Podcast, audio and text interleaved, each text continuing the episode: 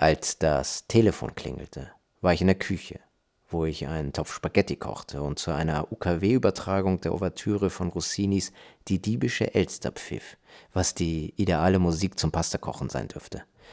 Eigentlich wollte ich es klingeln lassen, nicht nur weil die Spaghetti fast fertig waren, sondern auch weil Claudia Abbado, die Londoner Sinfoniker, gerade ihrem musikalischen Höhepunkt entgegenführte. Schließlich musste ich aber nachgeben. Es hätte auch jemand sein können, der mir von einem möglichen Job erzählen wollte. Ich drehte die Flamme herunter, ging ins Wohnzimmer und hob ab. Zehn Minuten, bitte, sagte eine Frau am anderen Ende. Ich bin ganz gut darin, Leute an der Stimme zu erkennen, aber diese kannte ich nicht. Wie bitte? Wen wollen Sie sprechen? Sie natürlich. Zehn Minuten, bitte. Mehr brauchen wir nicht, um uns zu verstehen. Ihre Stimme war tief und weich, aber ansonsten ohne besondere Kennzeichen. Uns zu verstehen?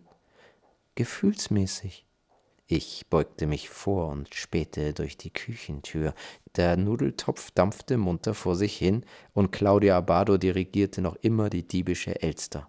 Tut mir leid, ich stecke gerade mitten im Spaghetti kochen. Dürfte ich Sie bitten, später noch einmal anzurufen? Spaghetti? Was haben Sie morgens um halb elf Spaghetti zu kochen? Das geht Sie überhaupt nichts an, sagte ich. Ich entscheide, was ich esse und wann ich es esse. Da haben Sie natürlich recht. Ich rufe später noch einmal an sagte sie, und ihre Stimme klang jetzt kühl und ausdruckslos.